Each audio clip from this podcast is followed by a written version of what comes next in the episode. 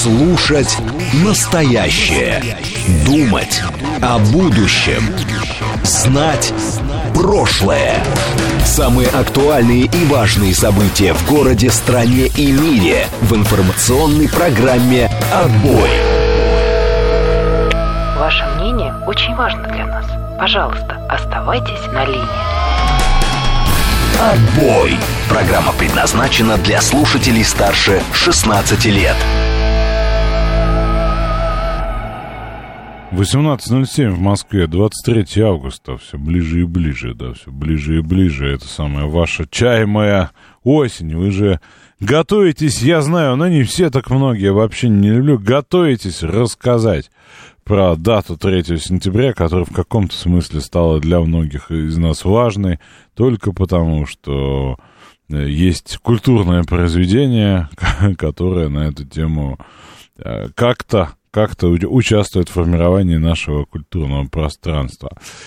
А, программа «Отбой» на радиостанции «Говорит Москва». Будем испытывать боль по уходящему лету, будем обсуждать важные и не очень новости, будем обсуждать различные мнения. Вот Юлия пишет, Юлия пишет. А куда Юлия пишет? А Юлия пишет в Телеграм-бот.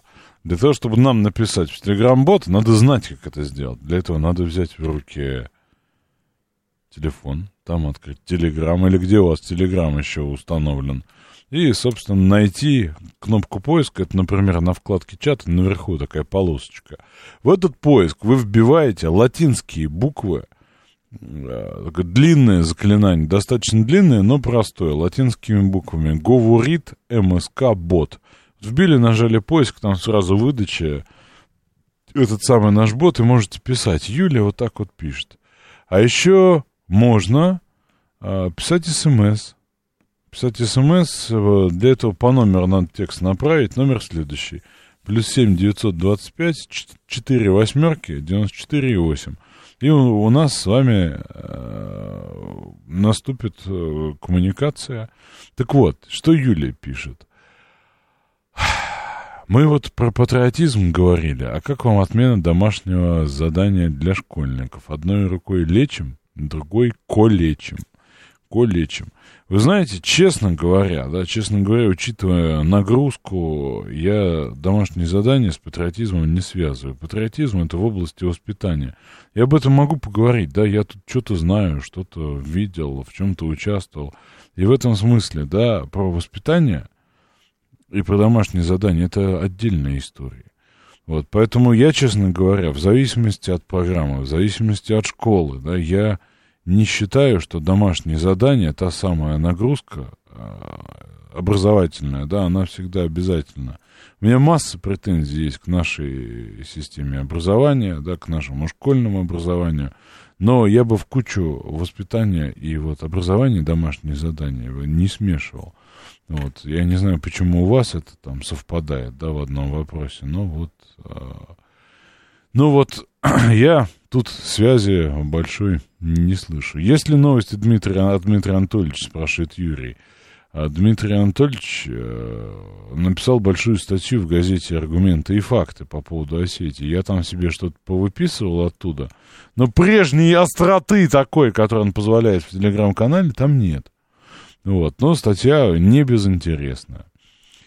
Здравствуйте, Александр. А вам не хотелось никогда жить в другой стране? Ну или по-другому вопрос. Какая страна вам нравится, где бы вы видели себя ее гражданином? Вы знаете, дорогой фон, ну вот в мечтах, да, если, в мечтах, в каких-то идеях, э, я, честно говоря, себя в другой стране не вижу.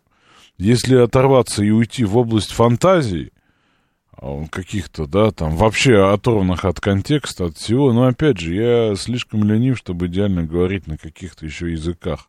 А пожив в иноязычной среде и говоря на, как бы, с акцентом, да, я понимаю, что вот единение с обществом, да, какой-то синхронизации, ну, это очень сложно, да, это очень сложно, вот, и в любом случае, вот, э, ощущение себя другим в ином национальном, этническом пространстве, это очень некомфортно. Вот поэтому пожить, да, а вот э, гражданином, ну нет, я гражданин нашей страны. Так э, как бы поездить, посмотреть, да, и пожить. Ну, наверное, да, где-то я, где-то я бы еще бы побывал. Вот. А менять гражданство нет, конечно. Павел спрашивает, Павел Трикса, тут связь в одну сторону, ну в две, потому что вы, вы пишете, а я вам даю обратную связь голосом. Вот, так, э, что еще? Чехов слышит, пишет нам Дмитрий, в орехи в лесу созревают. А, так, а, зачем, пузатый Жожень, да, приветствую вас. Зачем Южная Осетия или Абхазии мы? Они и так на нашем содержании при полностью неподконтрольных режимах. Зачем им подвед... подведомственность Кремлю? Как вы любите упрощать все, да, и оборачивать в некую там человеческую подлость, да, и, и низость. Вот вы считаете, что они про хаос, про анархию, им так и нравится, так они и готовы жить. Но у людей бывают некие другие соображения, в отличие от, от того, как мы о них думаем. Они чувствовать могут, мечтать могут, да, желать чего-то могут, безотносительно того, что мы желаем за них. Вот, поэтому, честно говоря, я думаю, что мы им нужны, потому что почувствовать себя частью большего, да, людям очень важно. Людям очень важно, даже если это не важно нам с вами. Вот, как-то так. Про погоду будем говорить или и так все очевидно? Или и так все эти прогнозы? Вот если помните, да, в начале лета вот мы, нам пытались рассказать, как будет холодно, как будет не очень э, там, приятно и так далее, а потом все по, по, по повышающей будет э, тепло, но дожди и так далее. Сейчас вот, собственно, наступил праздник сино, синоптика, и они начинают нам давать прогнозы все более и более холодные. Вот, и э, я даже, честно говоря, не вижу смысла об этом говорить, но вот до 20 градусов. Пессимизма добавит кратковременные дожди. Как вам формулировка? Э, особенно приближение осени будет ощущаться по ночам, когда столбики начнут опускаться до плюс 6. Последняя неделя лета будет относительно прохладной. Ну, вот этот самый пессимизм мне не нравится, потому что погода приличная. Погода приличная, и хорошо, что она вот э, летняя, да, и похожа на летнюю. Хотя господин Шувалов из центра метео говорит, что в Москве наступила ранняя осень. Куда? Куда? 23 августа. Какая осень? У нас еще есть честных несколько дней и погода 20-22, ну, в общем, это неплохо. А, когда пойдет снег, многие будут продать родину за краюху солнца, пишет нам мастер. Ну, стратегический инвестор говорит, что ему надоело тупить на даче, наконец-то дожди можно вернуться. За погодой будем следить. За погодой будем следить, но, честно говоря, я думаю, что пришло время рассказывать нам, как э, будет э, холоднее и холоднее. Собственно, вот Юрий считает, что Абхазии мы юридически не нужны, у них повсеместно отсутствие кассы прямых налогов и японские тачки по халявным символическим пошлинам. Вы считаете, что государственность вот этим и заканчивается? Вы считаете, что вот японские тачки по халявным символическим э, можно обменять на ощущение гордости, принадлежности к э, великой стране, ну, не знаю, возможно. А, меня спрашивали сегодня, да, а что вот должно произойти, чтобы э, это случилось? Я считаю, что есть же, есть же опять, опять же, понятная процедура, да, понятная механизмы, и, в общем, людей стоит спросить. Если люди так решат, ну что ж. Мы, мы тут все японскими тачками, беспошлиной, бескассовой торговлей, да, и черным налом все не, не забьем. Вот. Э, Дмитрий Анатольевич Медведев, собственно, об этом. О том, что в Абхазии и Южной Осетии идея присоединения к России по-прежнему популярна и вполне может быть реализована, если на то возникнут вес, веские причины. А о чем он? О чем он? 7 августа 2008 года Грузия обрушила шквальный огонь из пушек, градов и минометов на спящую столицу Южной Осетии Цхинвал. Цель агрессии была через кровь, смерть и ужас вернуть непокорную Южную Осетию в пределы враждебного ей государства, которое долгие годы осуществляло неприкрытый планомерный геноцид осетинского народа. Раздавить и поставить на колени, отказаться от самой идеи независимости и свободы. Вот. Я, как президент России, принял решение об ответных боевых действиях для вооруженного подавления атаки Грузии и принуждения ее к миру. Э, гибридная, но абсолютно полноценная кровавая война, которую ведет НАТО сейчас с нами на Украине руками киевского режима, э, подтверждает с, со всей наглядностью э, то, что вот такие события, когда он происходит, служат хорошим уроком для враждебно настроенных наблюдателей. Вот. И чем все завершится, ясно уже сейчас. Бесславным поражением Киева, Киева как в свое время грузинских агрессоров. А там дальше по уродливых фриков, политических актеров в засаленных зеленых майках с воспаленным от сознанием. Похоже, для США и их приспешников территория бывшего Советского Союза — это страна невыученных уроков, которые давно пора бы усвоить, как школьникам красной ручкой в тетради подчеркнуть самые глупые и позорные ошибки больше их не повторять. Нам не нужно повторение истории, истории 2008 года, мы готовы решать проблемы за столом переговоров в духе устава ООН. Но если у обеспокоенности возникнут реальные читания, очертания, медлить не станем. Вот. Э, Медведева уже к его высказываниям отнеслись в Грузии, что они неприемлемо. Ну, в целом понятно.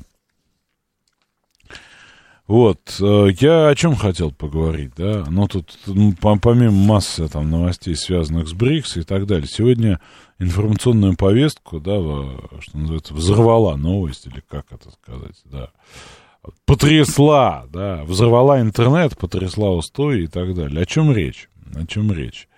Э, в Нахабино, это такой населенный пункт в Московской области, молодой человек азиатской внешности остановил незнакомую девушку, которая вышла на пробежку, и ударил ее, потому что у нее были слишком короткие, слишком спортивные э, шорты, и он ей предъявил претензии, сказал, что ты так выглядишь, и ударил ее по лицу.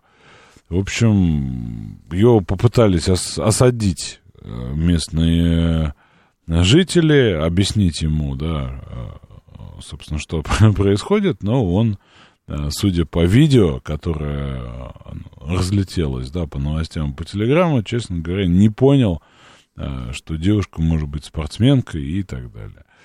Нападавшим оказался задержанный, да, Шахзот Джурабоев из Таджикистана. Приехал он к нам несколько лет назад, прошу прощения, в 22 году диагностировали у него шизофрению, собственно, до задержания жил он с бабушкой и дядей и лечился амбулаторно. Буквально накануне ему вызывали скорую психиатрическую помощь. Врачи решили, что лечение можно продолжать амбулаторно, необходимости в госпитализации нет. На допросе он пояснил, э, что девушка ему понравилась, и он решил с ней познакомиться и спасти от греха. Вот, что у нас по этому вопросу по законодательству? Прежде чем мы с вами начнем махать э, шашкой и категорически рассуждать и обобщая, да, давайте посмотрим, что у нас в законодательстве. А в законодательстве у нас следующее. Все приезжающие иностранцы, которые остаются в России дольше, чем на 90 дней, проходят медицинское обследование. При получении, соответственно, разрешения на работу, они проходят его также. В ходе медосмотра а, иностранцы посещают ну, стандартных врачей, инфекционист, фтизиатр, дерматолог-венеролог, психиатр-нарколог и терапевт. Общее психическое или психологическое состояние мигрантов сейчас не обследуется. Вот, те, кто приехал на работу, эти проверки проходят в течение 30 дней после въезда. Вот если цель с работой не связана, то, соответственно, есть 90 дней на прохождение медицинского осмотра и сдачу биометрических своих данных. Вот. Потом ему выдают справку, и эта справка действует год. Через год медосмотр он э, проходит заново, да? Вот, ну и, собственно, фото, отпечатки пальцев и так далее. Истории с э, невменяемыми гражданами уже были, да, в Самарской области э, иностранный гражданин по каким-то вот таким голосовым причинам, то есть то, что ему сказали, э, голоса, да, разрушил несколько десятков памятников на могилах, да, на одном из кладбищ. вот, он был признан невменяемым по суду. Ну, еще было несколько историй. Я про что? Вот Роман считает, что э, только шизофреники могут влиять на моральные устои. Видимо, тоже не нравятся шорты, да, спортивные или какие там Роману. Вот, я... Вот и стратегический инвестор формулирует вопрос, в каком контексте предлагается рассматривать это событие? Во внешнеэтническом, уголовном, религиозном или психическом? Да? Вот. А, я, честно говоря, предлагаю вам подойти к, к, к этому контексту, да, к этому вопросу, точнее, в, в контексте возможности решения таких проблем. Вот. И, соответственно, тут проблемы я вижу две, да. А, проблема первая, это проблема, собственно, невменяемости, да. То, что вот человек с подвижной психикой, да, диагностированной даже в том числе, да, соответственно, получает каким-то образом медицинскую помощь, да, но а, при этом, да, не происходит никаких а, с ним действий. Я считаю, что если этот человек не является гражданином России, да, вот, не приехал сюда как турист, да, но не имеет никаких вот таких там целей нахождения у нас, то после оказания ему медицинской помощи, наверное, надо его отправить в более благоприятное для его психического состояния условия, более ему привычное, вот, соответственно, на родину. Следующий вопрос, да, и вот, э, чтобы, соответственно, забота о гражданине э, в сложных э, психологических обстоятельствах, да, реабилитация проходила в привычных его глазу с детства пейзажах, да, где девушки в спортивных шортах не возбуждают его слабую психику. Вот, это первый пункт. Второй пункт. Я считаю, да, что нужно, соответственно, проводить обследование.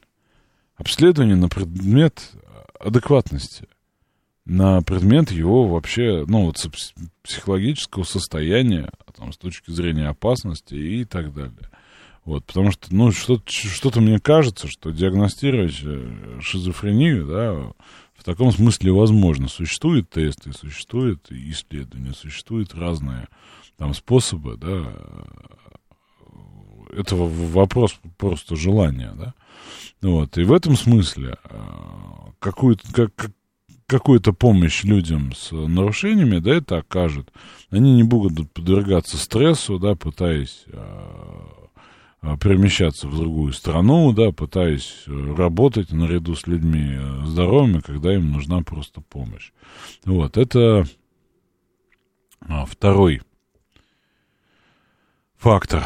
Ну и третий фактор, об этом написал э, депутат Мосгордумы Андрей Медведев, вот, о том, что это фактор цивилизационный, когда человек из ну, фактически какого-то, да, средневековья приезжает в современный мегаполис, и у него понимание жизни расходится с тем, что он видит, да.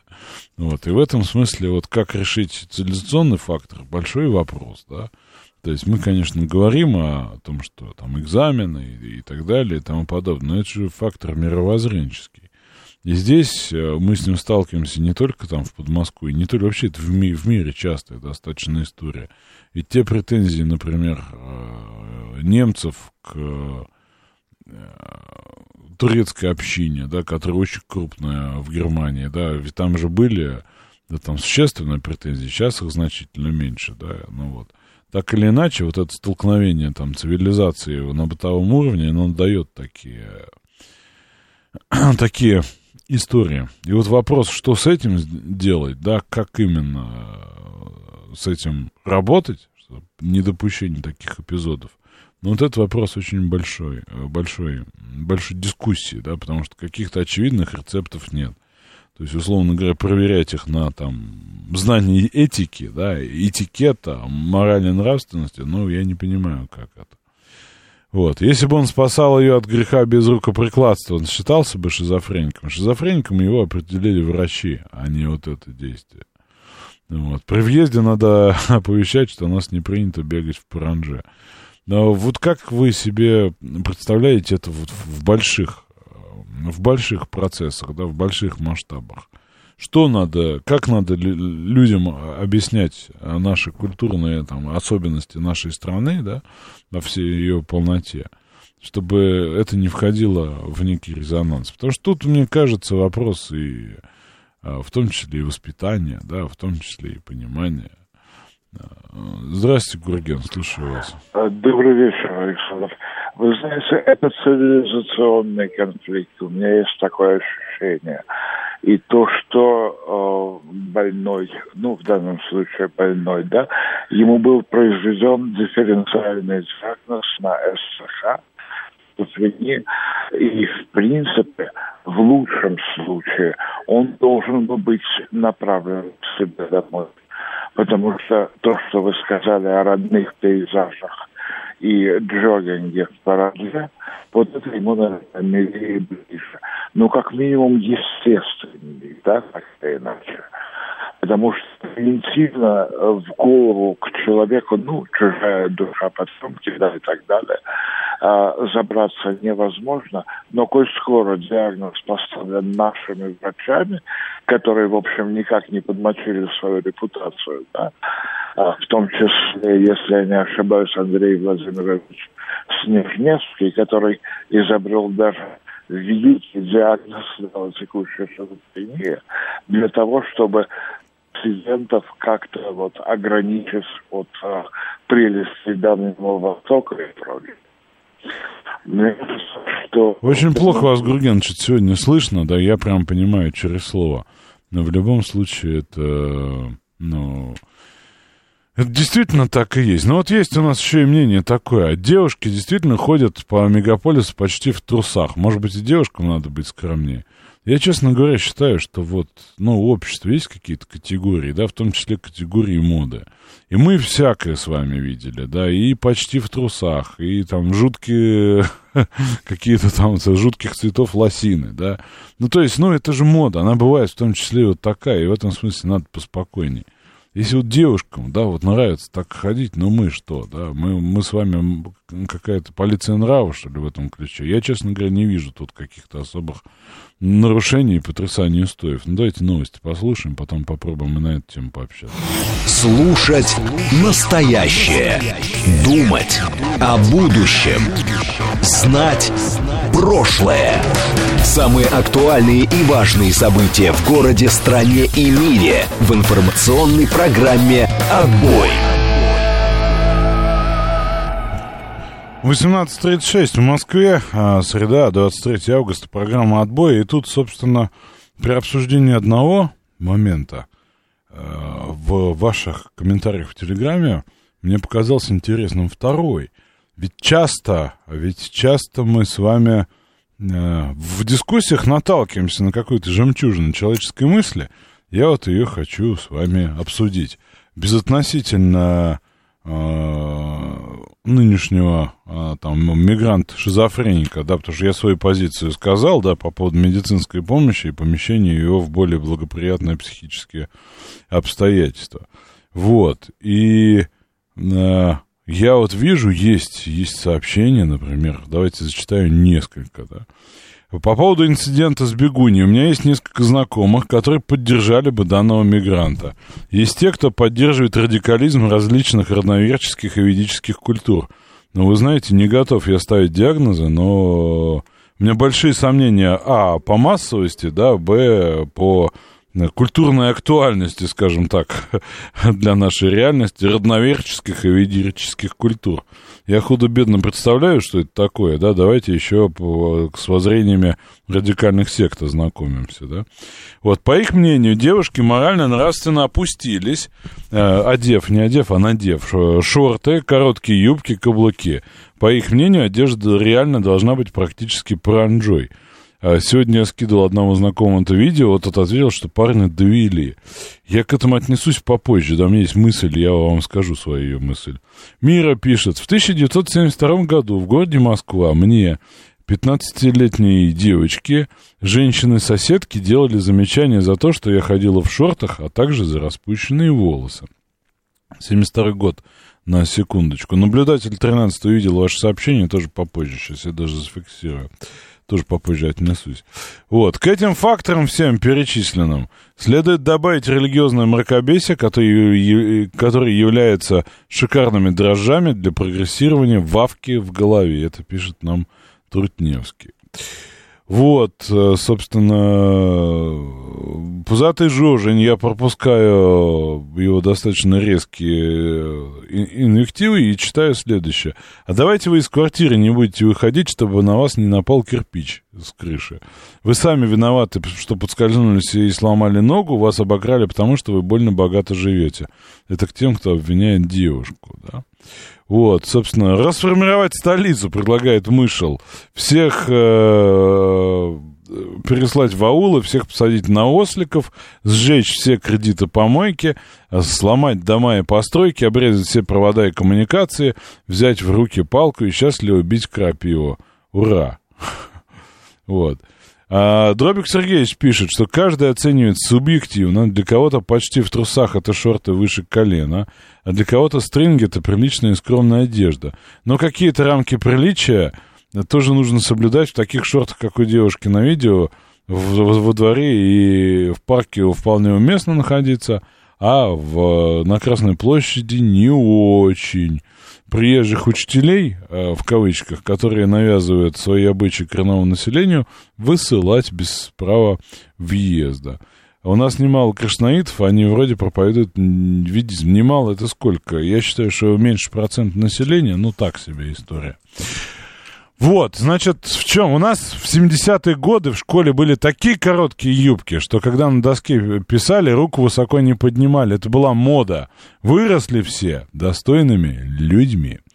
Вот, перевелись из нас мужики, не защитили слабый пол, считает Руслан Николаевич, а только оправдываемся. Юлия задает встречный вопрос – а что, что, какая одежда, наличие или отсутствие иона, это я уж от себя добавляю, дает право мужчине распускать руки? Вот а, в вопросе содержится ответ. Никакая. Теперь вопрос. Если вы, ваши ведические, аюрведические, уринотерапевтические или какие-нибудь еще знакомые, да, считают, что женщина не должна носить вот такую или такую одежду, что вот эта одежда допустима, а эта одежда недопустима, что распущенные волосы чего-то там нарушают, ну, есть у нас э, законодательство. В законодательстве указано про общественные места и нахождение в них э, в, том или ином виде. Вот. И всякие там демонстрации тех или иных частей тела. Вот. Все остальное, как мне кажется, находится в нашей там современной э, культурной традиции. Да. Вот она либо приемлема для нас в большинстве, либо неприемлема.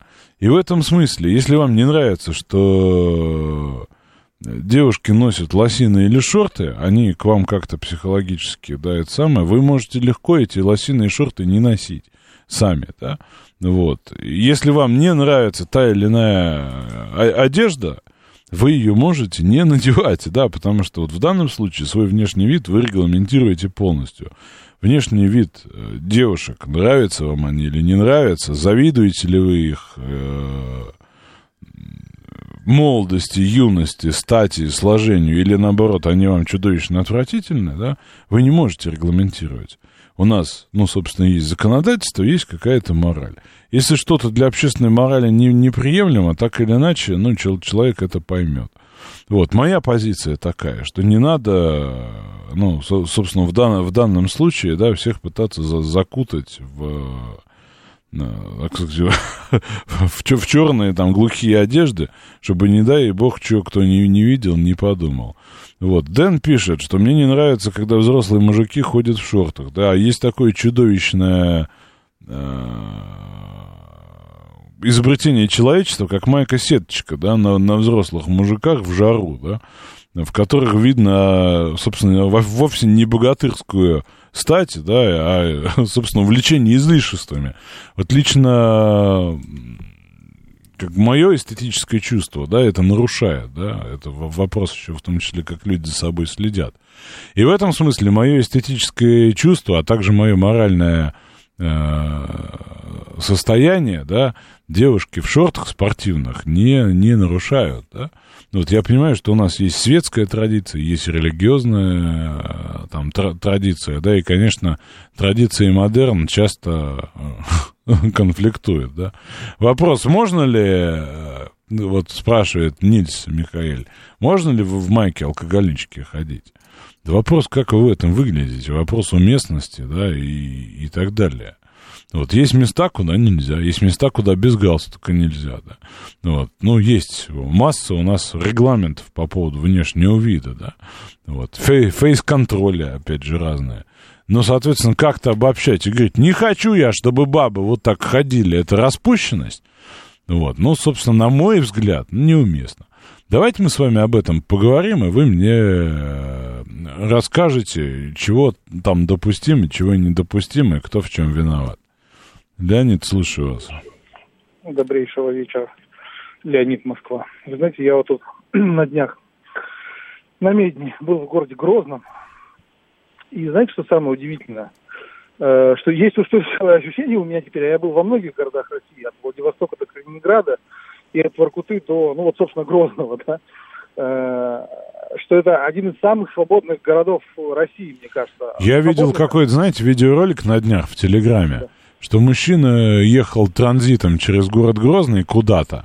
Его так. остановили, попросили в город не заезжать по двум причинам. Да, я уж не знаю, как, насколько это достоверно. Причина следующая. У него с собой был, был алкоголь в машине, да? Так. Вот.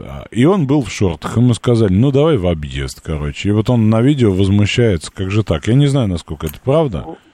Вот давайте я расскажу вам, что я видел в Грозном. Я был там по делам два дня с женой я там был. И вот я вам расскажу первое, что меня поразило.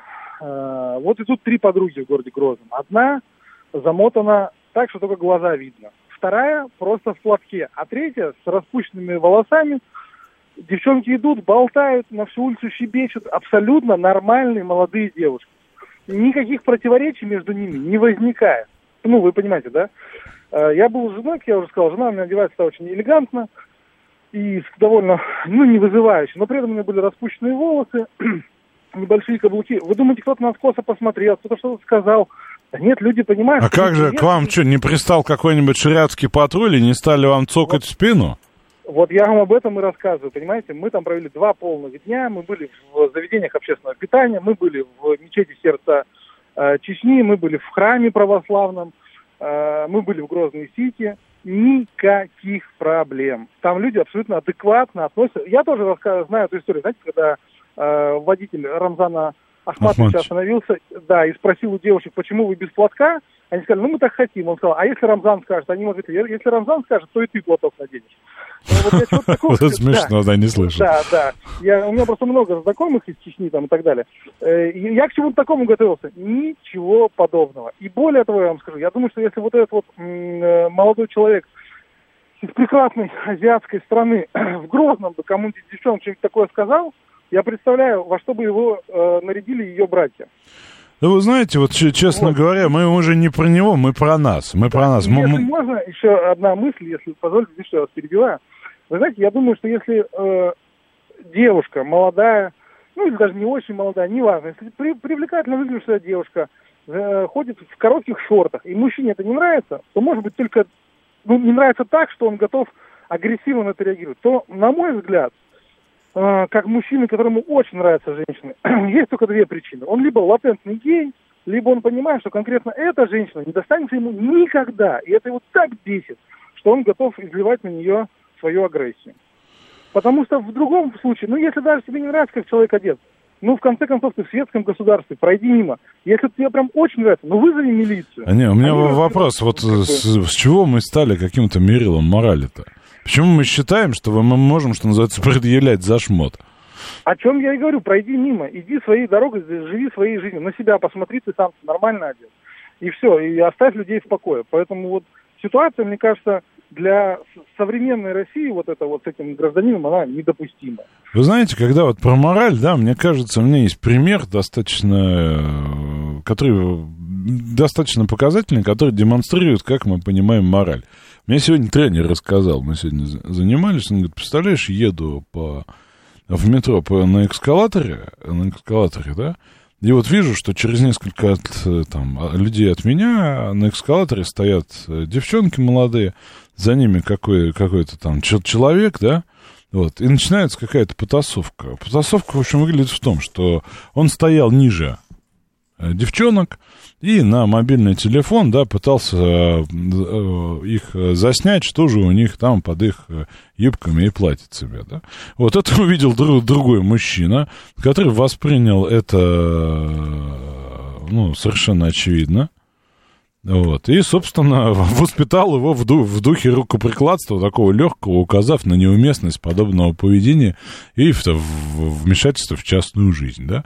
Вот это я, ну, вот, ну, это я понимаю почему, да, потому что это оскорбление действием, да. Вот. И, и, собственно,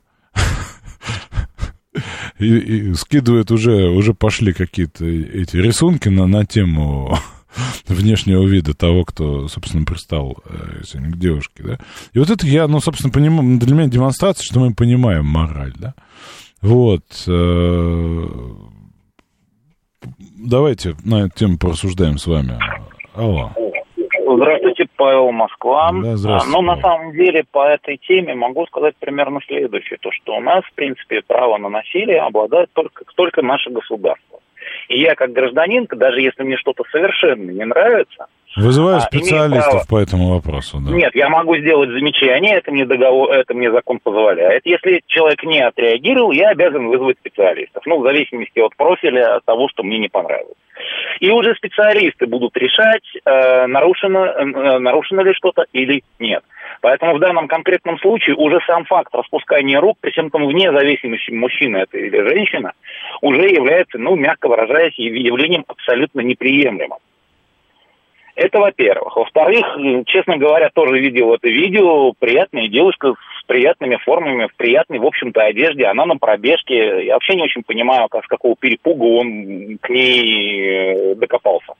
Ну, потому что он шизофреник, это понятно. То есть у него, см- смотрите, ну, заболевание наложилось на ряд там его там убеждений в воззрении, да, и вот у него, со- собственно, нету, скажем так, возможности здраво оценивать свои действия. Ну, я же не про это хочу поговорить. Я хочу по- поговорить про то, что вот мы почему-то считаем, что а, баба не может так одеваться. Вот почему. А, честно, честно говоря, я, я вот очень далек от вот этого замечательного заявления. И всю жизнь считал то, что это она решает, как она одеваться, и закон Я говорю, если вам не нравится мини-юбка, вы можете ее не носить. Все очень просто. М- Мало, мало того, я в данном конкретном случае, в общем-то, у меня есть, был, ну, была одна жена, есть вторая жена, да, есть дочь уже тоже, в общем-то, в возрасте за 25. И Я во всех случаях, да, я мог высказать из разряда то, что, слушай, ну, мне не очень нравится по тем или иным причинам, как ты одета. Вот, Куда но ты так этом- разоделась? Вот это, да? Звучит у вас, нет? нет, не разоделась, а вот смотри, мне вот этот вот момент не нравится. Особенно, например, с той же самой дочерью было, да, из разряда, при всем том, ну, это выглядело, опять же, я все-таки бывший сотрудник, и когда она идет, э, возвращаясь среди ночи в мини-юбке и т.д. и т.п., я ей аккуратно обращал внимание, то, что, дочь, либо я тебя забираю, либо ты переодеваешься. И вопрос в данной ситуации, в первую очередь, в твоей безопасности, потому что дебилов на улице много. Ну, провоцирующий фактор, да. Да, провоци... это может сработать как провоцирующий фактор, а мне совершенно неинтересно потом поднимать свои связи, чтобы найти этого идиота и покарать. Тем более то, что происшедшее, э, происшедшего это в принципе не изменит. Ну, то есть вот на таком вот уровне. Но если она при этом упиралась, ну, в первую очередь, это в отношении дочери, да, если она начинала упираться, а подростки, сами понимаете, частенько, то тут уже принимались разнообразные решения из разряда, но из, из разряда я там забрал, Был случай, когда пришло, пришлось просто вести наблюдение со стороны, чтобы она куда-нибудь не приехала, ну, то есть в какую-то неприятность.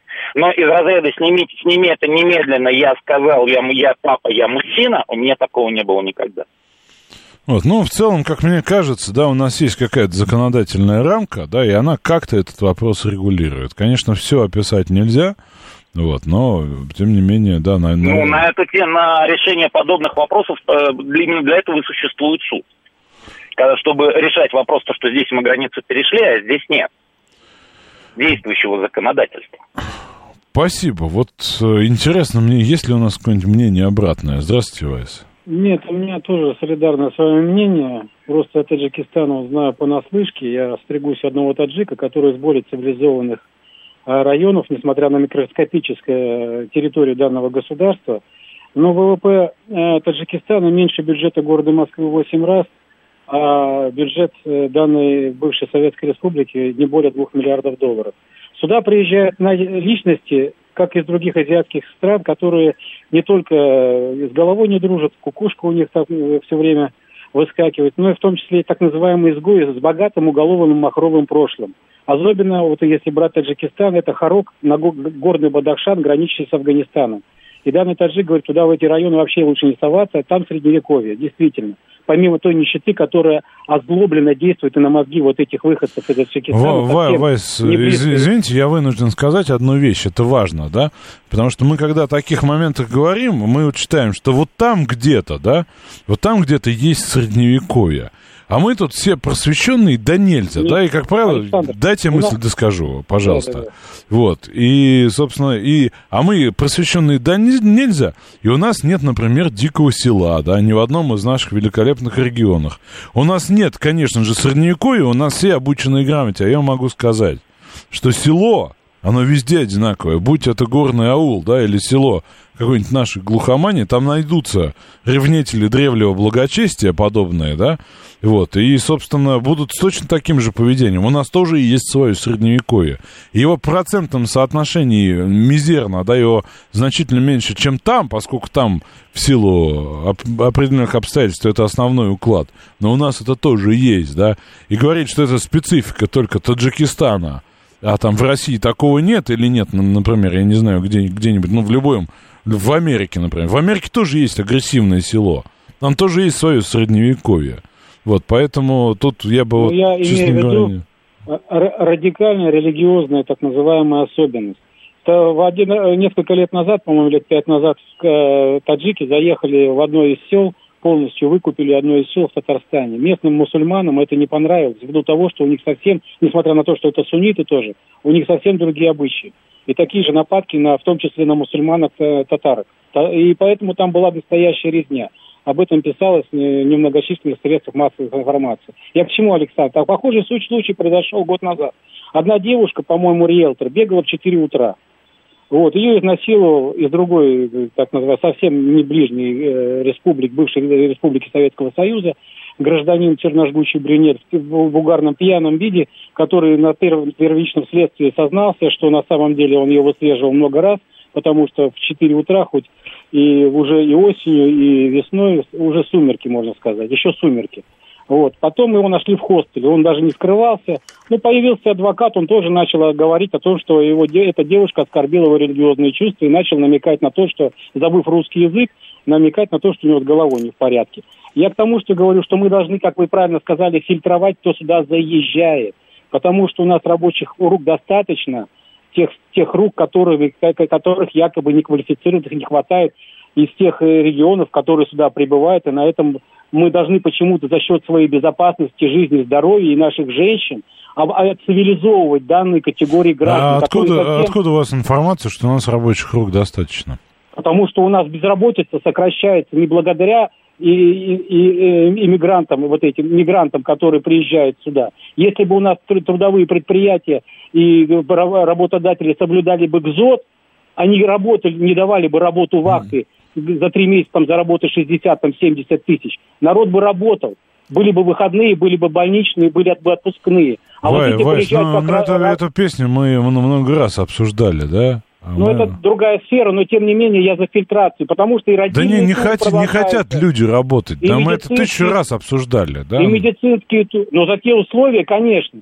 Если ты живешь, вот я сегодня ехал в электричке, везде вот эти модули стоят с сохнущими трусами после дождя и майками. И кто там, все, все иногородние, все это из других э, стран прие- приехавшие. Это даже по, по говору слышно, и из окна открыли. Из окна электрички доносилось, да. Да, даже доносил. Ну, то есть вы считаете, что если мы всех, попало. е- если мы всех трудовых мигрантов с вами куда-то выселим, Нет, я не за это. Я у нас откуда-то возьмутся люди, которые займут их э, места, да, там, тут вопрос, да даже не зарплаты, да, это вот миф о том, что мигранты зарабатывают мало. Я говорю о человеческих условиях труда, о нормированном рабочем дне, потому что в такие компании, как мы знаем, «Газпром», «Лукойл» по объявлению не набирают, и гастарбайтеров туда не берут. Если, конечно, это не аутсор- не аутсорсинг по мытью туалетов и окон.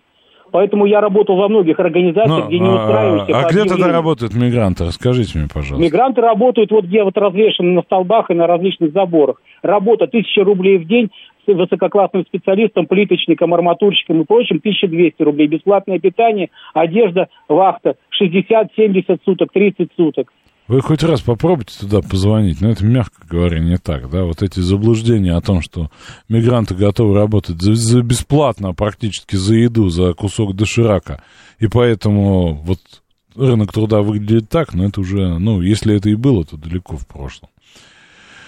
Вот, ладно, собственно, хотел я понять, э, в каком месте у нас там начинается мораль и спрос за шмот, как молодые люди говорят, но, собственно, вижу, что мы считаем, что в данном случае, ну, как бы, женщины должны сами решать, в общем. А, Пишет нам а, Майк, а, Газпром отстой, там эксплуатирует людей и по полной. Я, говорит, копателя, парфюм пишет, не могу найти дешевле 4000 на участок. Ну, в общем, мягко говоря, да, мы пребываем в ряде заблуждений, но это, в общем, наше тоже такое свойство в них пребывать и право. Давайте новости послушаем. Слушать настоящее. Думать о будущем. Знать прошлое. Самые актуальные и важные события в городе, стране и мире в информационной программе «Отбой». Ваше мнение очень важно для нас. Пожалуйста, оставайтесь на линии. «Отбой». Программа предназначена для слушателей старше 16 лет. 19.06 в Москве, это среда, 23 августа. Мы с вами обсуждаем различные актив... э, эти самые актуальные новости, да, ну, разные ситуации. Вот там по... повысказывались по поводу по поводу морально-эстетических проблем, связанных с миграцией. Вы знаете, тут мне попадался опрос, я, правда, в другом контексте хотел э, вас с ним познакомить, но это интересно, да, насколько мы вообще вот э, вну- внутри себя в таком смысле ксенофобы. И кажется, да, вот так в обсуждении послушать, что мы предельно как-то жестокие, жесткие в этом смысле. А смотришь вот ситуацию через призму личного отношения, да, через в том числе и разговоры, да, и через социологию мы видим, ну, несколько иное. Вот, казалось, представьте себе жителя Африки, да, негра, если по-простому. Вот как мы к нему относимся? Но, безусловно, мы насторожены, потому что, ну, выросли мы в других э, э, реальных, да, для нас это, ну, все-таки, да, все-таки это какое-то вот, ну, нечто необычное. Что отвечают люди про эти вопросы, да? Вот, собственно, для 77% наших с вами сограждан, то есть нас с вами, приемлема ситуация, когда э, африканец станет коллегой, в- выходит с африканского континента. Всего лишь 17% говорят, я бы не, не хотел бы видеть среди коллег африканцев. 69% готовы дружить с африканцами. Вот, это вот, ну, просто показатели, да. Хотя вот, опять же, да, когда эта тема поднимается в иных контекстах, вот, соответственно, другое совершенно, другое отношение мы видим. Но это в том числе и формирование, да, фор- формирование там, общественного мнения, да. Вот, тоже поиск расколов, да, это же тоже туда же.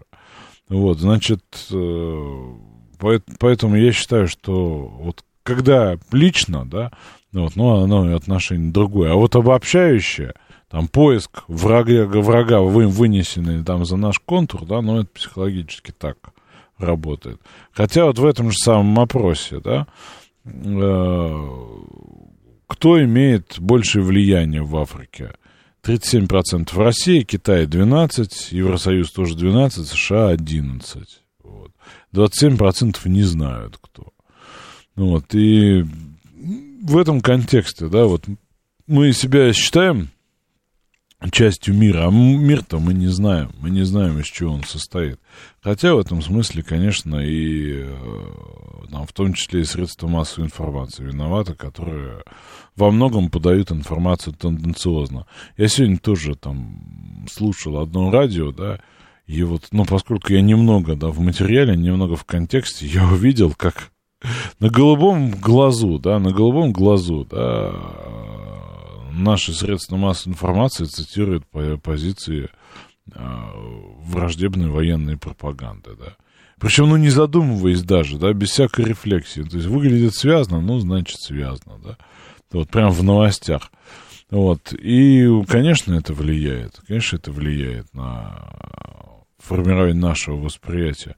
Но по сути своей, да, мы вот тут ценностно по-другому считаем, да, мы не боимся других, да, мы э, дружим э, с другими, да, мы вместе работаем с людьми, э, там, причем работаем много столетий, да, живем рядом с другими народами в одной семье, да, и для нас это, ну, скажем так, не вызов. Да? Мы не считаем, что нам вот незнакомое, не похожее на нас угрожает. Хотя всем видом показываем, да, часто показываем, какие мы вот в этом смысле резкие. Вот, и в этом смысле, да, там то, что происходит в мире, например, на площадке БРИКС, предельно важно, да, потому что показывает, что мир не только э, не только, скажем так, можно смотреть через евроцентричную призму или американоцентричную призму. Вот. И это открывает, ну, некий новый горизонт, хотя мы очень инерционно относимся. Вот, я хотел вас спросить, давайте потратим какое-то время, прежде чем к другим новостям перейдем. А вот как вы для себя а, определяете традиционные ценности, что для вас, для вас лично является ценностью, вот такой вот а, морально-нравственной ценностью, да, духовной ценностью, если угодно. Позвоните мне по телефону, да, и сформулируйте 8495-737-94 и 8. То есть 737-39-48, да, если по-другому прочитать. Вот что для вас ценность? Да, Николай, здрасте. Саш, здравствуйте. Не очень корректно, наверное, с вашей сейчас этот вопрос, потому что сегодня это обсуждалось уже ссылкой на ваш же опрос. Да, я, я, просто, я просто не слышал, да, поэтому я не... не То есть уже был разговор, поэтому так постоянные уже все знают. Я, я, я, собственно, хотел... Вы разрушили всю интригу, тогда не будем мы об этом. Ну, просто так, извините, что... Да не, не, все, все правильно, по, по, спасибо. Да. да, будем про БРИКС. Раз вы про ценности все уже знаете, Хотя вот Алла, Алла пишет про христианские, э, кашу кушать, это Деко пишет, родители слушайте, родину любить. Счастье своих близких, вот это ценности. Шарахнуть по Киеву, да, для кого-то ценность. Ладно, не суть. Давайте тогда вернемся в БРИКС. Насколько вы считаете, да, что саммит в БРИКС как бы важен, да? Потому что я часто, опять же, слышу позиции, ну, которые, собственно, интерпретация, это так называется, которая нам, собственно, навязана. Что вот есть великий G7, есть там НАТО, а вот все остальные народы не такие правильные, как те, кто в НАТО, да, пытаются подражать, создавать, создавать какие-то свои бриксы, все равно все подомнет под себя Китай, что уж, собственно, это все разводить. Такую позицию слышал. Вот, что вы думаете про БРИКС? Алло, слушаю вас. Э, добрый вечер. Здравствуйте. Данила, Москва. Да. Э, я думаю, что БРИКС это хорошо, но сравнивать с НАТО э, или какими-то другими организациями типа G7, там, ООН. Это, это не, не, неправильно, потому что БРИКС как бы пока еще не дотягивает. Не- непонятно. А в каком смысле он не дотягивает? Расскажите мне. Вот что там не дотянуто до... Не дотянуто, да, да практически все не дотянуто. Посмотреть, если сколько было реальных таких жестких вторжений э, под резолюциями того же ООН. БРИКС может такую резолюцию издать, например, чтобы шарахнуть по тому же Киеву. Но БРИКС это Нет, не, не военный не- союз же, правильно? Не воен- Так он никакой союз, это, это вообще не союз. У него нет ни секретариата, там никакого органа. То есть ничего. Бри- БРИКС должен уметь а, Бри- а, БРИКС это формулировать позицию для нападения на кого-либо, я правильно Не- понимаю? Он должен формулировать какую-либо позицию вообще. А пока непонятно. Ну, БРИКС показывает, э, что есть ряд стран, которые от нас еще не отвернулись. Вот как бы э, это, да, это, это, это полезно. Это прям такая лакмусовая бумажка. Но какая конкретно польза, не ясно. Ну, то есть вы ничего не слышали про, например, торговлю внутри БРИКС, вы ничего не слышали про э, Я- ро- я- рост зна- значимости национальных валют, вы ничего не слышали Нет, я про как обсуждаемую слышал, единую валюту. конечно, я это слышал, естественно. Но у нас нет единой валюты даже с Белоруссией. Как бы, о чем тут говорить? В каком БРИКСе может быть единая валюта? Если Ну, то, то есть этого не может быть. А что мы валюты? скажем, когда это случится? Мы скажем класс, здорово. А пока мы скажем, мы не верим, вы какой-то на набор неудачников, который неизвестно зачем собрался, мы, правильно? мы не набор неудачников, просто, ну, как бы там совсем разных весовых категорий участники в БРИКС, ну, потому что там один Китай, ну, плюс Индия, э, всех остальных, я не знаю, во сколько раз они перекрывают. Причем реально. Ну и что, что это значит? Не, нечего собираться, пока мы не дотянем до G7, что ли? собираться есть смысл всегда, хоть где-то, но пока что, надо правде в глаза смотреть, пока для нас это просто клуб такой между собойчик. Между собойчик, между прочим, на 3 миллиарда человек, на, на секундочку. И что в глобальном ВВП а, паритет покупательской способности выше, чем G7. Ну, понятное дело, что выше рост, рост экономики э, Российской Федерации. э, На какой строчке? Рост экономики Российской Федерации, а при чем здесь это-то? Мы же не это обсуждаем. Это, это, это, это реально. Может, давайте тогда обсу- скажем, ну, там длина шнурков какая-нибудь, да, приплетем сюда еще. Смысл, смотрите, очень простой, да. Но есть некое пространство, где можно договариваться. И там собралась большая часть мира, да, еще серьезная часть пытается туда вступить. Мы говорим, что это между собойчик, да, какой-то, который не дотягивает еще. По-моему, ну, это некое там новое пространство, которое позволяет массу чего сделать без оглядки вот на, на те самые агрессивные окрики тех, кто может договориться и куда-нибудь напасть, да. Вот, и в этом смысле история про тот самый стол переговоров, где могут сесть поговорить Индия, и Китай, у которых масса вопросов друг к другу, да, вплоть до там конфликтов. Но неужели это что-то незначимое, да? Я вот, ну, несколько цитат, да, собственно, хотел из Путина и Сиси сегодня провести, но давайте еще поговорим про БРИКС, это очень интересно. Давай, слушаю вас.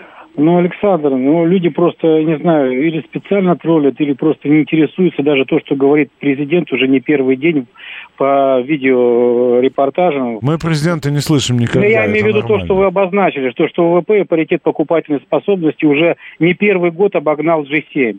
И перспективы на этом счете, я хочу сказать, об- обозначены институтом Джонса Хопкинса и в том числе тем же Блумбергом. Россия заработала, в отличие от США и Евросоюза, которые просели на триллион долларов, как де-факто, более 600 миллиардов долларов в прошлом году.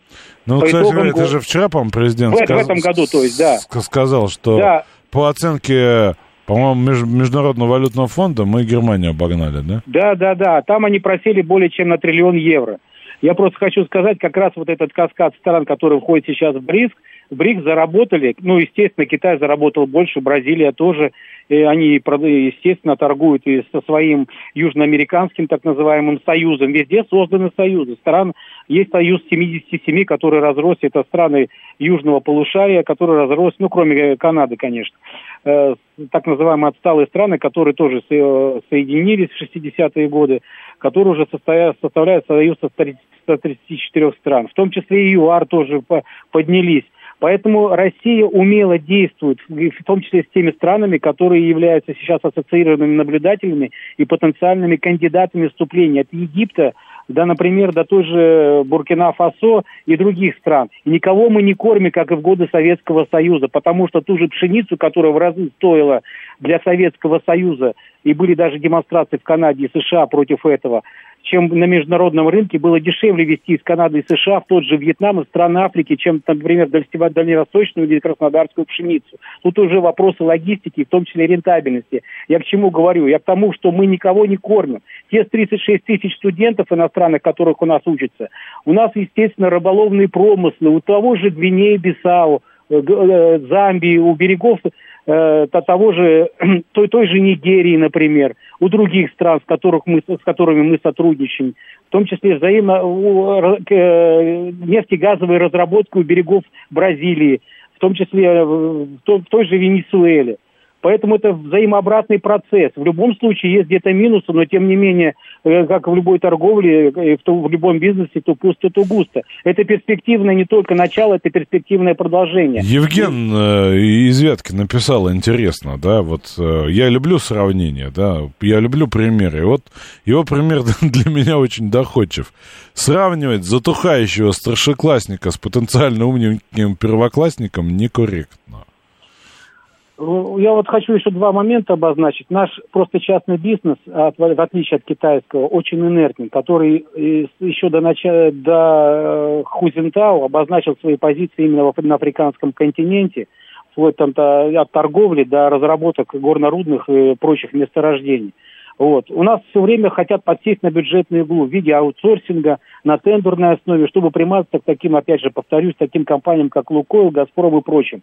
Вот. А во-вторых, Э, расширение БРИКС это в любом случае военно-политический союз.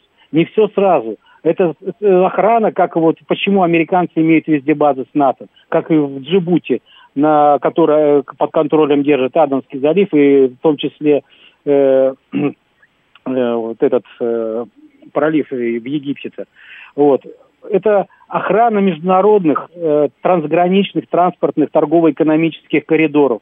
И вот это все завязано в том числе на разных континентах, на геополитическом плане Китая, один пояс, один путь. В любом случае мы уже сотрудничаем военно-техническим образом со многими странами Африки, не только там с Мали, не только с Буркина-Фасо, но и с другими странами. И поэтому э, вы видите, какую технику там поставляют, э, не турбовинтовую авиацию, а поршневую авиацию чтобы они не могли достойно ответить в случае, если станут на добы против неоколониализма. И эту авиацию уже продемонстрировали и в Перу, и в Бразилии, так называемой. У них нет реактивной авиации, и в Буркина-Фасо, и в Мали. Там просто нечем защищать эти страны. Поэтому все пойдет по нарастающей. Естественно, это по огромной позиции Росатома. Любая экономика зиждется на энергетике. Раз атом это прежде всего это дешевая, это проверенная десятилетиями энергия, атомная энергетика, которая непосредственно одним блоком 1200 мегаватт, который строится, 4 блока, например, в ЛДБА и в Акую, может обеспечить промышленные предприятия и бытовые нужды целого Крыма. Поэтому вот это все, естественно, африканский континент привлекает. И как я заключ... завершаю, как выступал на саммите африканских стран президент Зимбабве, он сказал, что они не зарабатывают даже на кофе, в отличие от Германии, от Британии, которые вывозят в свои страны кофе и под своими брендами продают его на международных рынках. Они нуждаются в предприятиях, а эти предприятия нужны, нуждаются в энергетике. Поэтому, естественно, Россия более привлекательные китайские, китайские товарищи, партнеры, как и страны БРИКС, куда хотят и, и страны Юго-Восточной Азии войти, не только африканские страны, и, и страны южно-латиноамериканские латиноамериканские страны Южной Америки. Ну да, то, что вот вы говорите, сегодня президент подтверждает о том, что БРИКС будет создавать новые безопасные, ключевое слово, транспортные магистрали, что будет расширено расчеты в нацвалютах и межбанковская кооперация. И, кстати говоря, следующая встреча БРИКС э, пройдет в октябре 2024 года в Казани.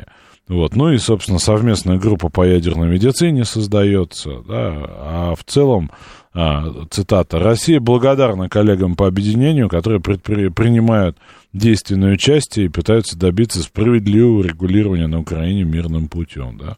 Вот мы против гегемонии, пропагандируемой некими странами. Какими, в общем, понятно. Да, Олег, слушаю вас. Алло.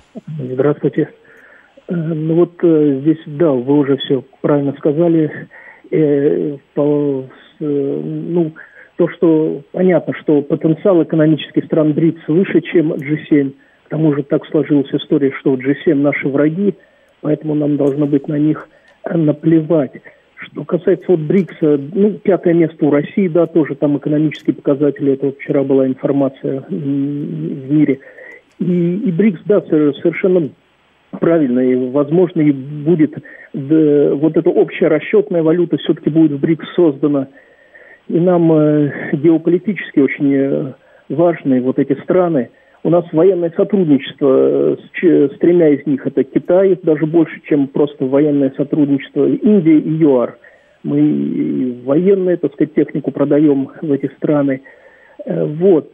И поэтому ну, нам нужно просто последовательно... Пусть БРИКС уже существует больше 10 лет, или сколько, 12, но сейчас все-таки историческая эпоха немного меняется, поэтому БРИКС очень важен. Здесь, э, так сказать, э, он, я думаю, будет развиваться и более тесное сотрудничество, и не только экономическое, финансово-экономическое, но, я думаю, потом уже и военно-политическое, так сказать, вот эта компонента, она будет большую роль играть. И стран будет э, очень, десятки стран, больше 30 хотят вступить в БРИКС или около 30. Ну, 23 подали заявки, а так, да, список шире. Вы знаете, я что думаю? Ну, на самом деле, мы же ожидаем худшего, что нас опять обманут, что опять э, за наш счет что-то произойдет, опять вот произойдет... Э, мы договоримся, а потом договоренности будут не выполнены, да? Вот, и в этом смысле интересно китайца послушать, что же там китаец сказал. И вот буквально, да, в совокупности, да, если сложить и, и там Рамафоса, и Путина, да, вот, вот э, Си, товарищ Си. Менталитет холодной войны все еще преследует наш мир. Геополитическая обстановка становится напряженной. Понятно, какую холодную войну ты имеет в виду, да? Что сейчас она существует между Китаем и США, да? Человеческое общество достигло критического этапа, критического этапа.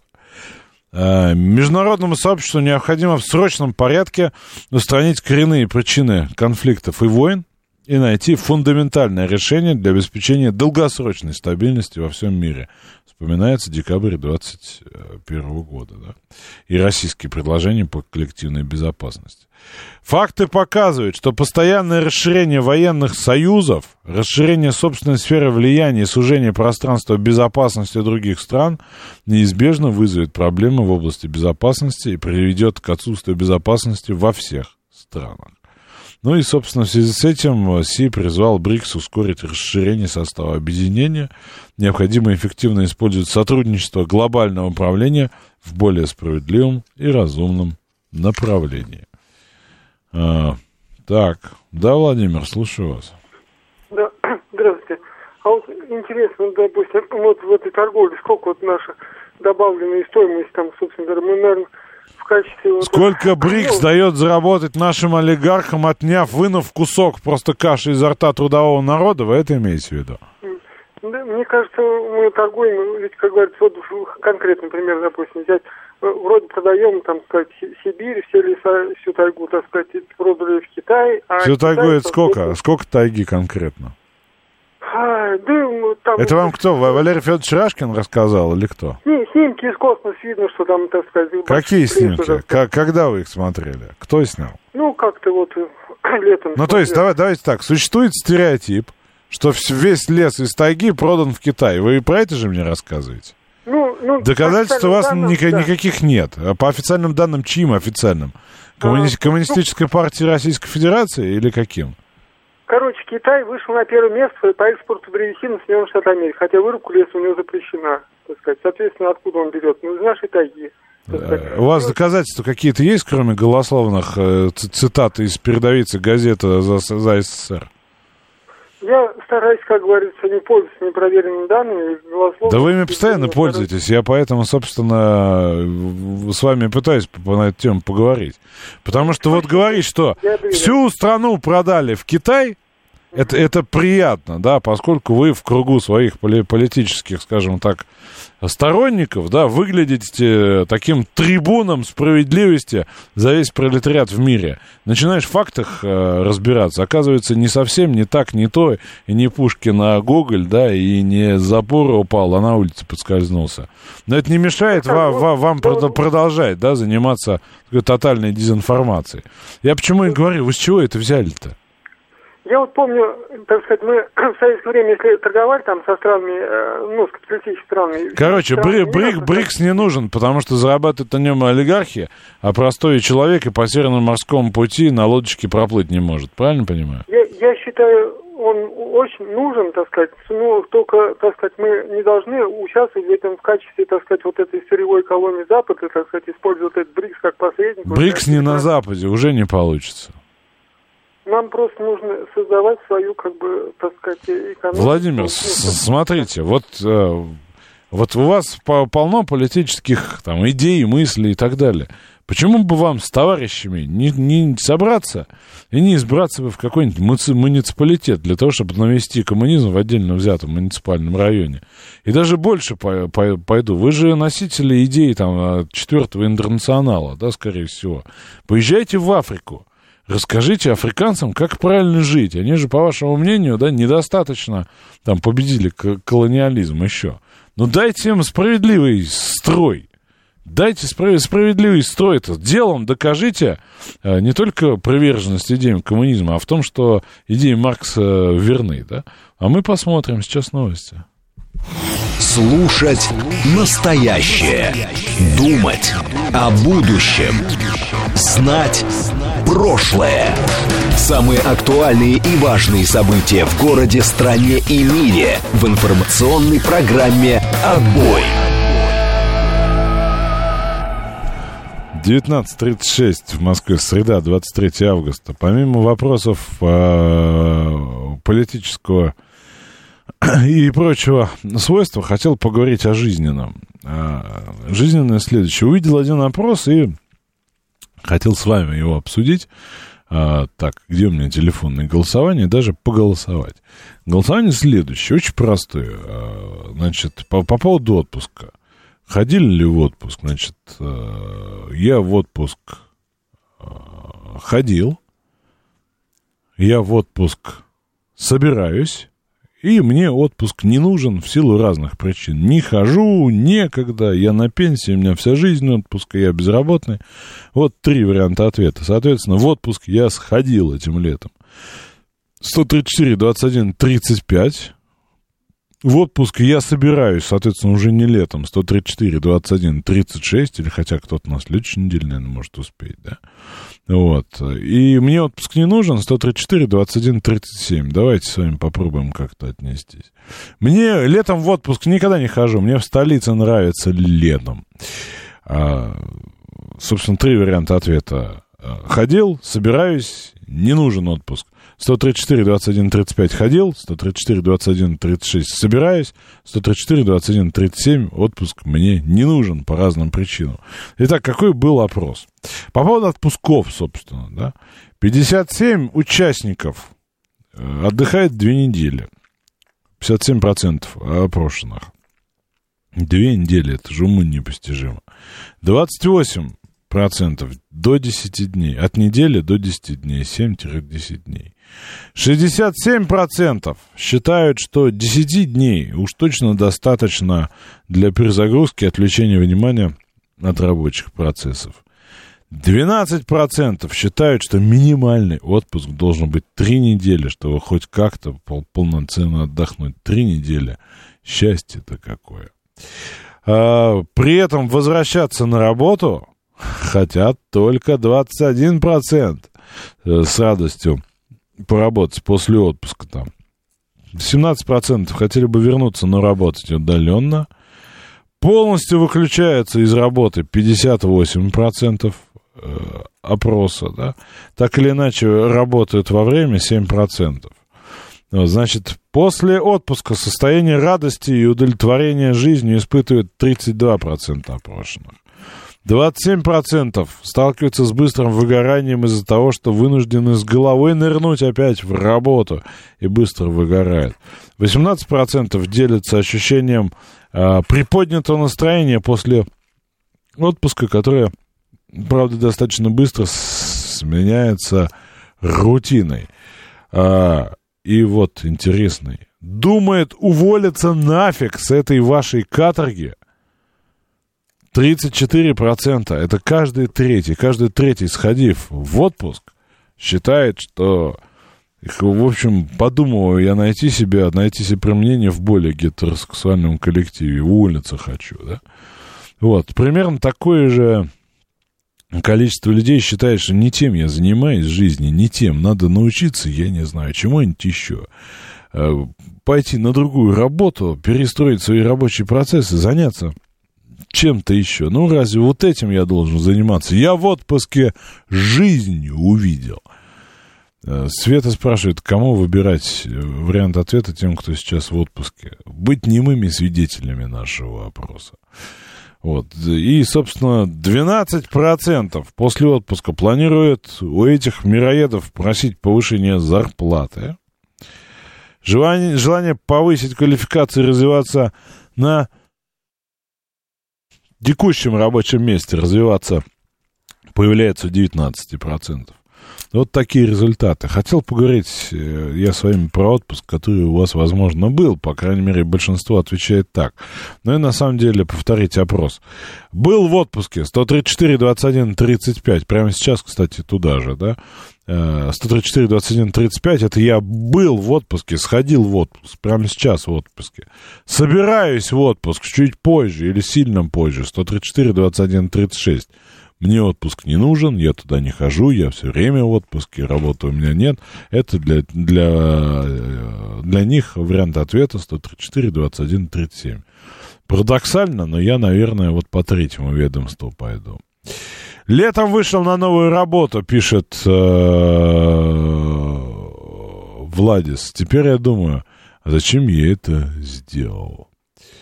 А меня опять учат русскому языку 815. Я рад за вас, что вы узнаете лучше меня. Наслаждайтесь этим знанием на своем диване. Продлевая лето в сентябре, Абхазия спасает. Желательно три недели, но так получилось лишь один раз.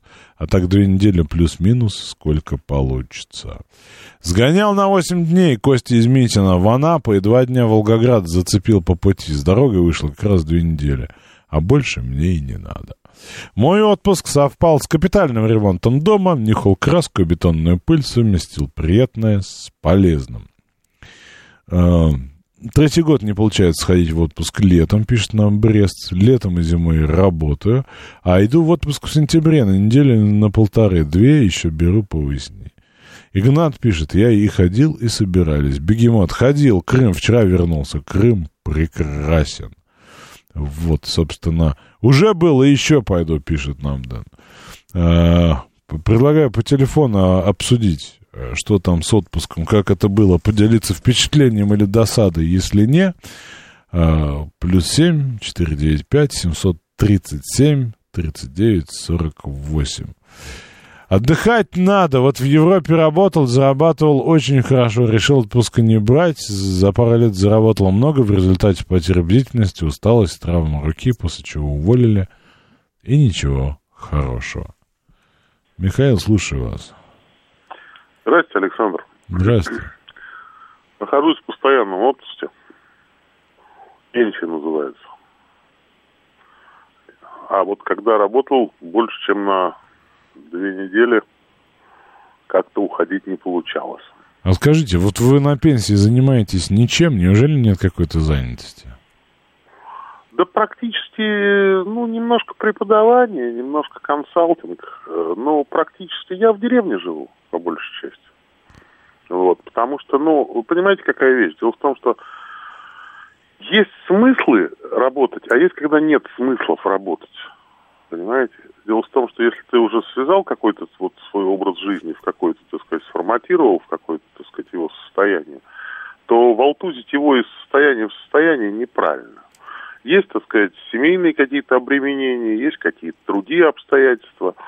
А, Но вы понимаете, как экспертам по нынешним временам быть проще, чем экзекьютив менеджером. Понимаете? Такой вот разумный эгоизм. Вот. И в этой связи... Алло. Да, внимательно слушаю. Думаю, Вот, думаю этой- на том, сколько у нас э, наших с вами слушателей знает слово executive менеджер. Двое, вы и я. Этого хватит. Мы же с вами разговариваем. Ц- целый был сайт, помните, executive.ru. Я уж не знаю, существует ли, жив, жив ли я. Я не знаю, я сейчас тоже не интересуюсь. Понимаете, какая штука? Дело в том, что соотношение работы и отдыха, оно, так сказать, имеет очень конкретное экономическое выражение. И, к сожалению, мы все на службе, на работе бежим куда-то, так сказать, значит, в счастливое будущее. И первое, не все добегают, вот, а второе, э, мы Не- не умеем, всегда в счастливое, К сожалению, да. не умеем отдыхать. К сожалению, не умеем. И у меня это, у меня это классически. У меня это классически. Я за много-много десятилетий больше, чем две недели, так сказать, никогда не отдыхал. Я первый раз пошел в полноценный отпуск и поехал с семьей в отпуск, когда мне было, ну, наверное, лет 35. Понимаете, да? То есть все остальные периоды у меня, так сказать, как бы отпусков не получалось. Вот. Но я считаю, что тут каждый, так сказать, как говорится, так сказать... Сам себе кузнец опасный. Буратино, да. Мгм. Сам себе опасный Буратино. Про БРИКС пару слов скажу. Давайте. Мы не в отпуске, давайте. Да, это, знаете как, и за женщин, и давайте за здоровье именинника, и сразу за женщин, чтобы два раза не вставать. Вот смотрите, я посмотрел список стран, которые претендуют как бы на вступление в БРИКС. И какие-то моменты меня насторожили. Конечно, я когда сегодня Путина послушал, ну, приятно было слушать то, что, то, что вчера я сказал относительно транспорта и относительно науки как бы научной инфраструктуры, научно-исследовательской какой-то инфраструктуры создавать, да, вот, и то, что транспорт, то есть, в принципе, то, что я вчера сказал, сегодня, так сказать, в выступлении было. Это, конечно, приятно так осознавать, что что-то можешь прогнозировать так слегонца. Но, на самом деле, вот когда я посмотрел список с точки зрения мировой экономики, с точки зрения внешней торговли, которой я отдал много лучших лет молодости, есть я вам могу сказать следующее. Складывается не очень хорошая ситуация. Почему? Потому что БРИКС, э, во-первых, не будет состояния, когда кого-то не примут БРИКС из желающих. А вот когда примут БРИКС всех желающих, тогда мы получим следующую картину. Говорю по памяти, перед глазами сайтов, подсказок, чего-то такого там нету. Вот, например, Беларусь и Казахстан. Это страны, которые входящие, э, входят в Евразес наш.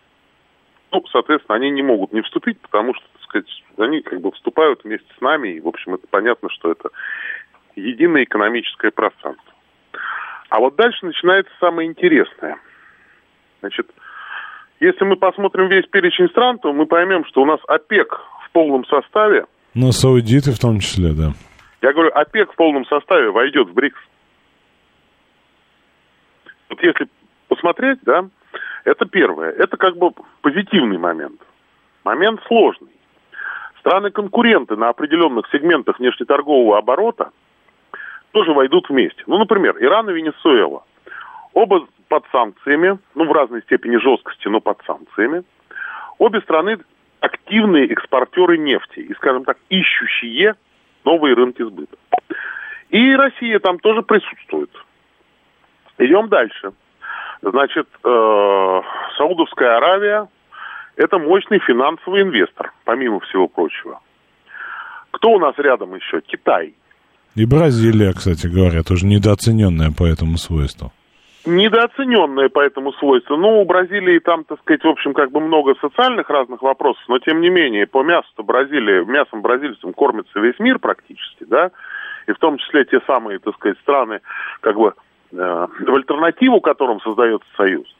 Значит, Иран и Китай, вот эта пара, да, э, значит, э, 500, там, по-моему, миллиардов долларов на пятилеточку заложено инвестиций китайских в иранскую инфраструктуру, да. Тоже интересная очень история, да. Давайте Поэтому- к выводу все-таки. Ну, пытаюсь к выводу, понимаете, вывод такой, что, так сказать, как бы вот эти вот, так сказать, альянсы, не привели к тому, что у нас будет, так сказать, не то, что военно какой-то, так сказать, стратегический или политический стратегический союз, а то, что мы можем очень сильно вместе с этим БРИКС, скажем так, погрязнуть во внутренних регулятивных механизмах. То есть мы Когда... попытаемся выстроить какой-то механизм, э, Попытаемся. который удовлетворит всех, а настолько Нет, конфликтная невозможно. среда, что это невозможно, да? Практически это очень, это очень сложная будет задача. Потому что, вот, э, понимаете, Лула де Сильва сначала ведь не хотел всех принимать, хотел клубность сохранить, понимаете? Потом ему кто-то сказал, да ладно, ты что, все нормально. Вот кто и подо что ему это сказал, я могу только догадываться, там, так сказать, да, исходя из каких-то таких подозрительных конспирологических версий. Но вы понимаете, что произойдет? Произойдет то, что сегодня Путин сегодня очень много посвятил, э, так сказать, как бы мероприятиям и своим взглядам на 24 год, когда Россия будет в БРИКСе председательствовать. А Китай уже сегодня говорит, давайте примем скорее всех уже есть некая, так сказать, ну такая, как бы сказать, позиционная... Рассинхронизация, да. Рассинхронизация. Поэтому, ну вот, э, я научный человек, понимаете? Я, Ва- ваша сказать, настороженность понимаю. Ваш, ваше мнение по БРИКС выслушал, и, простите, прерываю, да, прерываю для того, чтобы, а, вернуться к теме и, собственно, сообщить вам срочную новость по всем проскочила сейчас по этим самым лентам. Следующее. Бизнес-джет разбился в Балаговском районе в Тверской области. А на борту находилось 7 человек, по предварительным данным все они погибли. По предварительным данным, внимание, данные предварительные, в Тверской области потерпел крушение самолет с бортовым номером РА-02795. По предварительным данным, по неуточненным, он принадлежит Евгению Пригожину. Был ли Пригожин на борту, неизвестно. Да, дают сейчас все новости, э, новостные ленты, все СМИ. Вот, и я думаю, что это тема обсуждения ближайших там полусуток точно. Вот, возвращаясь к отпуску, у нас э, наголосовали люди, спасибо им большое, и итоги голосования такие. 54% сходили в отпуск и, надеюсь, счастливы по этому вопросу. Так же, как Максим, который нам пишет, еду в Адлер в поезде, слушаю вас. 70 тысяч на двоих с девушкой на 14 целых дней. А, не ходили, а, собираются, собираются в отпуск, прошу прощения, собираются в отпуск 13% и не нуждаются в отпуске, не пойдут в отпуске, уже в отпуске, в вечном отпуске и так далее, 33% людей. Вот такая, вот такая статистика.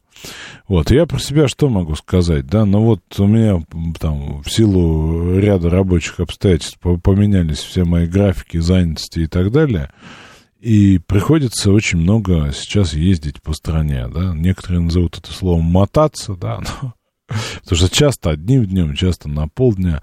Но, честно говоря, то, что мне там давал отпуск когда-то, да, смены картинки, как вот этого, мне вот так интересней. Мне интересней стало в этом смысле жить, когда, конечно, ни хрена я не отдыхаю. Вот, и, возможно, когда-нибудь я и приду к модели полноценного, тоже отпуска, да, вот, со всеми обстоятельствами, но сейчас я не могу себе позволить выключить телефон. Это такова, такова объективная реальность. Может быть, когда-то она поменяется. Счастлив за всех вас, что те, у кого есть возможность сходить в отпуск, вы ее реализовываете да еще несколько раз за год. Вот прям даже по-хорошему завидую, потому что лето показывает нам на табло 23 августа. Видел ли это лето? Ну, урывками, да, вот очень понравилось мне в Пятигорске в последний мой, мой приезд. Прям вот почувствовал я лето, почувствовал я на Машукета. Вот, э, Родион спрашивает, а в чем э, кайф ничего не делать, не развиваться, не становиться лучше? В отпуске можно же чуть-чуть отдохнуть просто, и все. Вы знаете, ну, меня вот начинает тоже... Но я понимаю, что это плохая привычка, что нужно учиться отдыхать, то, о чем говорит Михаил. Потому что меня начинает стягать безделие. У меня начинает ощущение, что я что-то пропустил, что-то не, доделал, что-то где-то упустил, что-то пропущено. Вот меня начинает вот это... Э, вот это ощущение э, подстегивать. И оно некомфортно. Э, возможно, да, с ним, с ним надо, надо как-то работать с точки зрения психологии. Поэтому я долго в праздном безделье не могу пребывать, но зави, завидую людям. Пишут, что уже появилось видео с момента падения, пишут, что ну, в общем, люди, люди постулируют какие-то вещи. Не готов пока ничего не видел, и об этом узнал 10 минут назад. Александр нам пишет, что вот э, людей, которые знают значение слова executive management, значительно больше, чем нас двоих с Михаилом. Вот. Ну, собственно, как я и говорил, да, тема с падением самолета при, при, предварительно принадлежащим Пригожину становится основной, и сейчас мы все будем относиться к этому событию, потому что я с вами говорю про отпуск, а у меня масса сообщений э, по поводу догадок, что же там случилось. Узнаем, что случилось.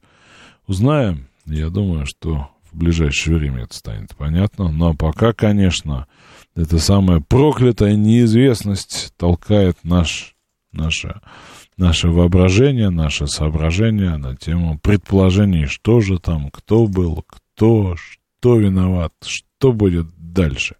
И это погружает нас с вами в пространство тех самых предположений, ожиданий и, в общем, трагических настроений.